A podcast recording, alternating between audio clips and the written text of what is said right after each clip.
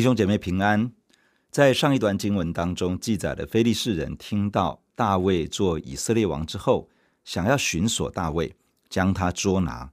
大卫求问耶和华神是否要出战非利士人，神应许大卫可以出战，神必定将非利士人交在大卫的手中。结果大卫在利乏音谷杀败非利士人，称那地为巴力皮拉辛。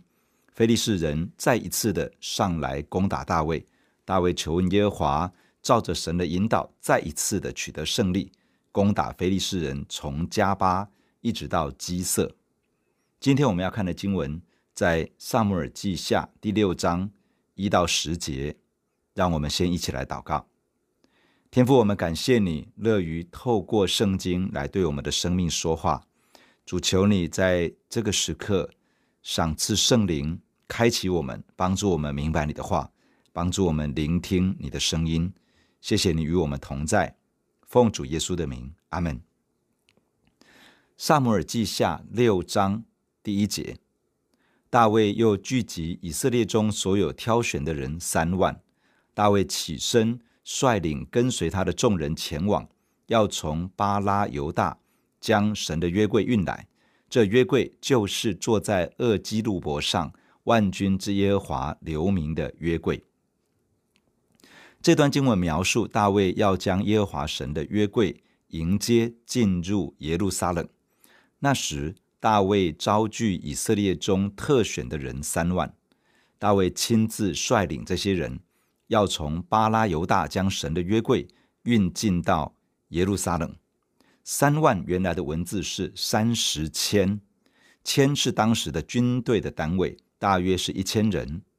巴拉犹大的意思是在犹大的巴拉，这个地方就是基列耶林，位于耶路撒冷西北方大约十五公里左右。撒母耳记上第七章记载，约柜从非利士人那里被送回以色列人当中之后，就被迎接到基列耶林这个地方，放在亚比拿达的家中。亚比拿达是利未人。他分派他的儿子以利亚撒看守耶和华的约柜，从此约柜在亚比拿达的家中经过了相当的年日。从约柜回到以色列人中间，被迎接安放在基列耶琳开始，经过了二十年的时间，以色列全家渐渐倾向耶和华。这记载在撒母耳记上第七章之后。撒母耳做以色列的士师一段时间。直到神透过撒母耳拣选扫罗做以色列的王，扫罗做王四十年之后，大卫在希伯伦做王七年半，然后大卫攻打下耶路撒冷之后不久，他想要将约柜迎接进入耶路撒冷。从约柜进入基列耶林，一直到大卫迎接约柜，这当中经过了至少七十年以上的时间。在扫罗年间，从来没有在约柜前求问神。其实，许多人甚至可能已经忘了耶和华的约柜，不知道约柜究竟在什么地方，以至于在诗篇一百三十二篇提到，当大卫想要迎接约柜的时候，需要四处打听，寻找约柜的所在。最后听说约柜在以法他，而他们终于在基列耶林找到了。这里形容约柜是坐在二基路伯上，万军之耶和华留名的约柜，意思是：第一，约柜是以万军之耶和华命名的，也就是说，约柜是属于万军之耶和华的，而约柜要彰显耶和华神名字的全能与荣耀。第二，万军之耶和华就坐在二基路伯上，从这里可以看出。约柜代表了神的宝座，是耶和华神同在的记号。约柜里面有十诫的法版，是神话语的总纲。约柜的上方是施恩座，代表着神丰盛的恩典与怜悯。施恩座上有两个基路伯，张开翅膀向耶和华神敬拜，这代表着耶和华神是配受敬拜尊崇的大君王。扫罗年间没有在约柜前求问神，这代表着在那一个世代中没有照着神的话语来治理国家，许多时候是按着血气滥用权柄，按着私意来治理神的子民。他们没有寻求神的恩典与怜悯，多半是靠着自己的努力去争取与打拼。他们缺少在神的面前真诚的敬拜与赞美，信仰流于形式，没有真正的实质，缺乏与神之间真实的关系。那是一个缺少神同在彰显的世代。耶和华神仍旧坐着为王，神的权柄仍旧统管万有，但是在地上没有一个器皿成为神的权柄与能力彰显的管道。大卫在作王之前，已经有祭司亚比亚他来投靠他。大卫可以借着以弗得来寻求神的引导与带领。大卫之所以想要迎接约柜，不是为了方便寻求神，而是因为他渴慕神。他爱慕神的同在，他渴望为耶和华神预备一个地方，是可以成为神的居所，使得神的同在与荣耀可以停驻在其中。诗篇一百三十二篇说：“我不容我的眼睛睡觉。”这个“我”指的是大卫。我不容我的眼睛睡觉，也不容我的眼目打盹，只等我为耶和华寻得所在，为雅各的大能者寻得居所。耶和华啊，求你兴起，和你有能力的约柜同入安息之所。耶和华拣选的锡安，愿意当作自己的居所，说：“这是我永远安息之所，我要住在这里，因为是我所愿意的。”全地的主宰，万军之耶和华，充满天地的上帝，满有权柄与能力的真神，找到了一个器皿，成为他可以彰显自己恩惠怜悯。慈爱与全能的管道，因为这个器皿渴慕神，愿意为神预备一个居所，借着敬拜、赞美、祷告，持续不断的接待神的同在，并且高举神的话语，回应神的真理，让神的权柄可以施行在其中，让神的恩惠与全能可以释放、可以彰显。在旧约中，神寻找这样愿意接待他的人。而大卫回应了这份从神而来的感动，在新约，天父正在寻找愿意用心灵和诚实来敬拜神的人。愿我们都成为这样的人，愿我们的教会成为这样的教会。第三节，他们将神的约柜从冈上亚比拿达的家里抬出来，放在新车上。亚比拿达的两个儿子乌萨和亚希约赶着新车。他们将神的约柜从冈上亚比拿达家里抬出来的时候，亚希约在柜前行走，大卫和以色列的全家在耶和华面前用松木制造的各样乐器和琴、瑟、鼓、拔、锣作乐跳舞。到了拿艮的禾场，因为牛失前蹄，乌撒就伸手扶住神的约柜，神耶和华向乌撒发怒。因这错误击杀他，他就死在神的约柜旁。大卫因耶和华击杀乌撒，心里愁烦，就称那地方为皮列斯乌撒，直到今日。那日大卫惧怕耶和华，说：耶和华的约柜怎可运到我这里来？于是大卫不肯将耶和华的约柜运进大卫的城，却运到加特人俄别以东的家中。大卫带着一份对神的渴望，前往巴拉犹大，也就是基列耶林，进入亚比拿达的家，要将约柜抬出来，运往耶路撒冷。大卫预备了一台新车，这应该是一台牛车。大卫想要用一台新的牛车来运送约柜，由亚比拿达家中的两个儿子乌撒和亚希约负责赶这台牛车。行进的时候，亚希约在约柜的前方行走。乌撒应该是在约柜的旁边看守着。大卫和以色列人在耶和华面前用各样的乐器，包括了琴、瑟、鼓、拔、锣等等，沿路坐乐跳舞，大声欢庆。队伍来到拿更的禾场，不知怎么回事，拉着车子的牛受到了惊吓，而半跌跌跤，车子整个不稳。于是乌撒伸手把约柜扶住。以免约柜掉落在地上，结果因为乌撒的这个动作，耶和华神向他发怒，当场击杀他。乌撒死在约柜的旁边。这件事情让大卫十分的震惊，内心愁烦。这个意思是心里很生气。也许大卫因为无法理解上帝为什么这样做，内心对神气愤。也许大卫是在生自己的气，心中自责。大卫把这个事件发生的地点起名叫做皮列斯乌撒，意思是向乌撒发作，指的就是耶和华神的怒气向乌撒发作，当场击杀他。就在那天，大卫的内心夹杂了一些对神的惧怕。他说：“耶和华的约柜怎么可以运到我这里来呢？”于是大卫吩咐将约柜运到俄别以东的家中。俄别以东是利未人。约柜在他的家中三个月的时间，直到大卫再次采取行动，迎接约柜进入耶路撒冷。乌撒到底犯了什么错误，以至于耶和华神将他当场击杀在约柜旁边呢？乌撒伸手扶住神的约柜的“扶住”这两个字，原来的意思是牢牢的抓住。耶和华向乌撒发怒，因这错误击杀他。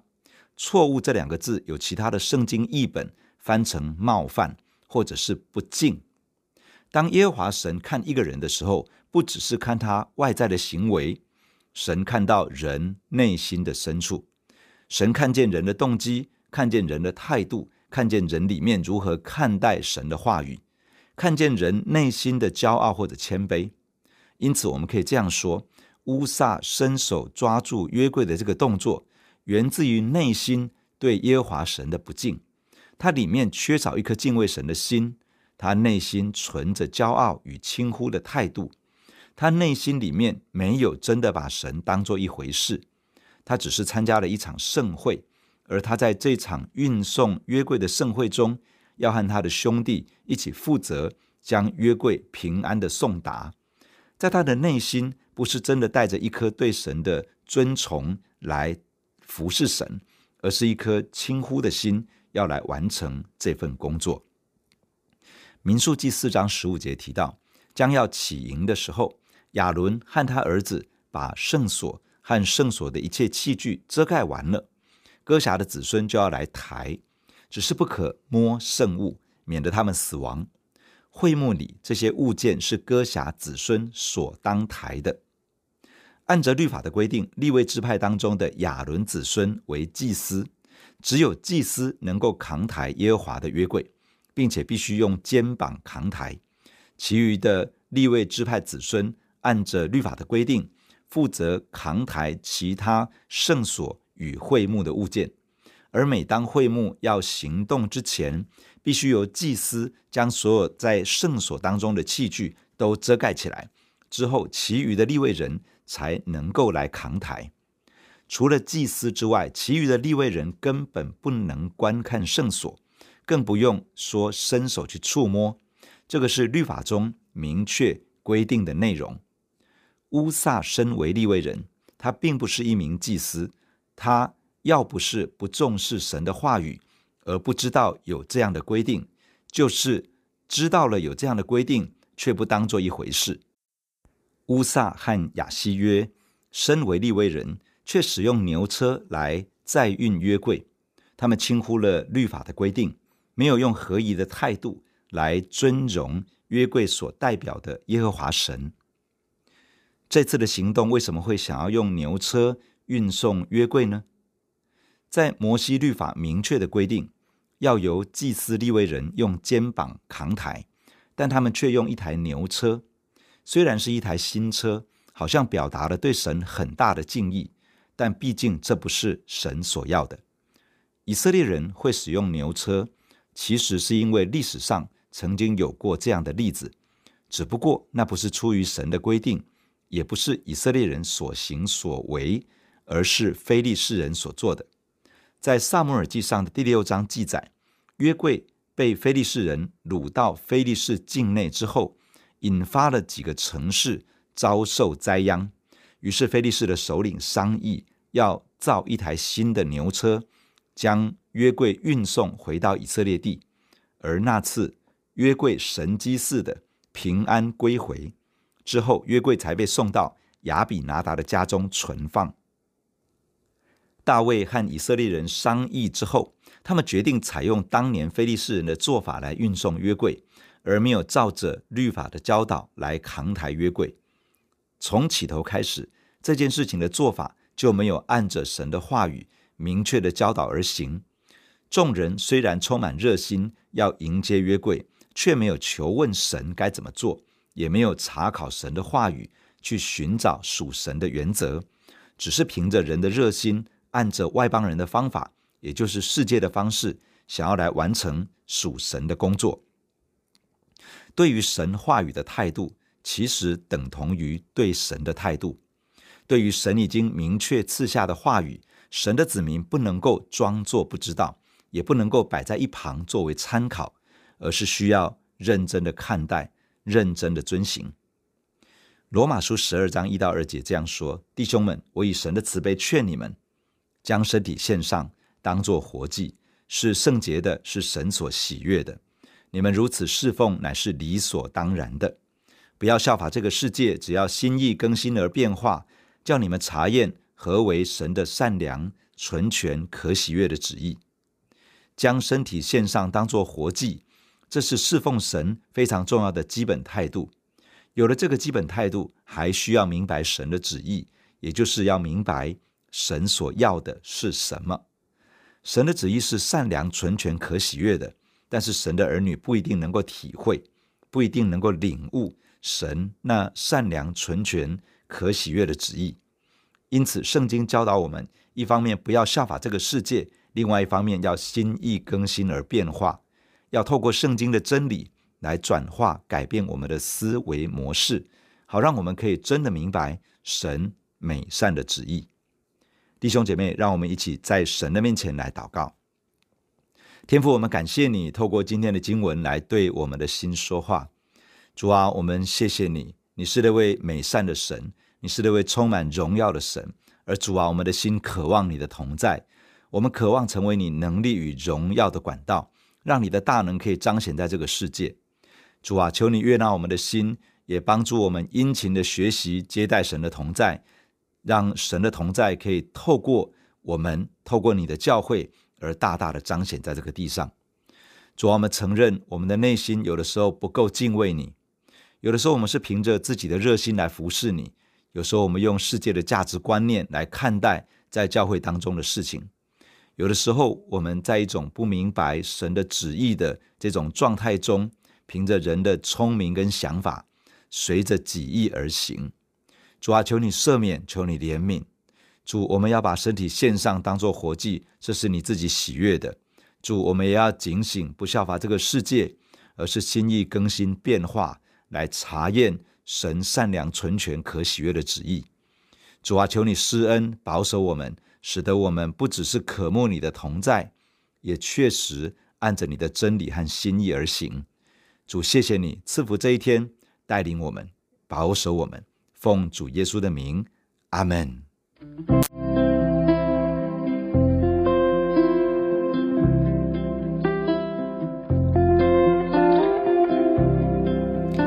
如果你喜欢我们的分享，欢迎按赞、订阅、开启小铃铛。愿神的话每一天成为我们随时的帮助。你也可以把连接传给需要的人。愿上帝祝福你，阿门。如果你喜欢我们的分享，欢迎按赞、订阅、开启小铃铛。愿神的话每一天成为我们随时的帮助。你也可以把连接传给需要的人。愿上帝祝福你，阿门。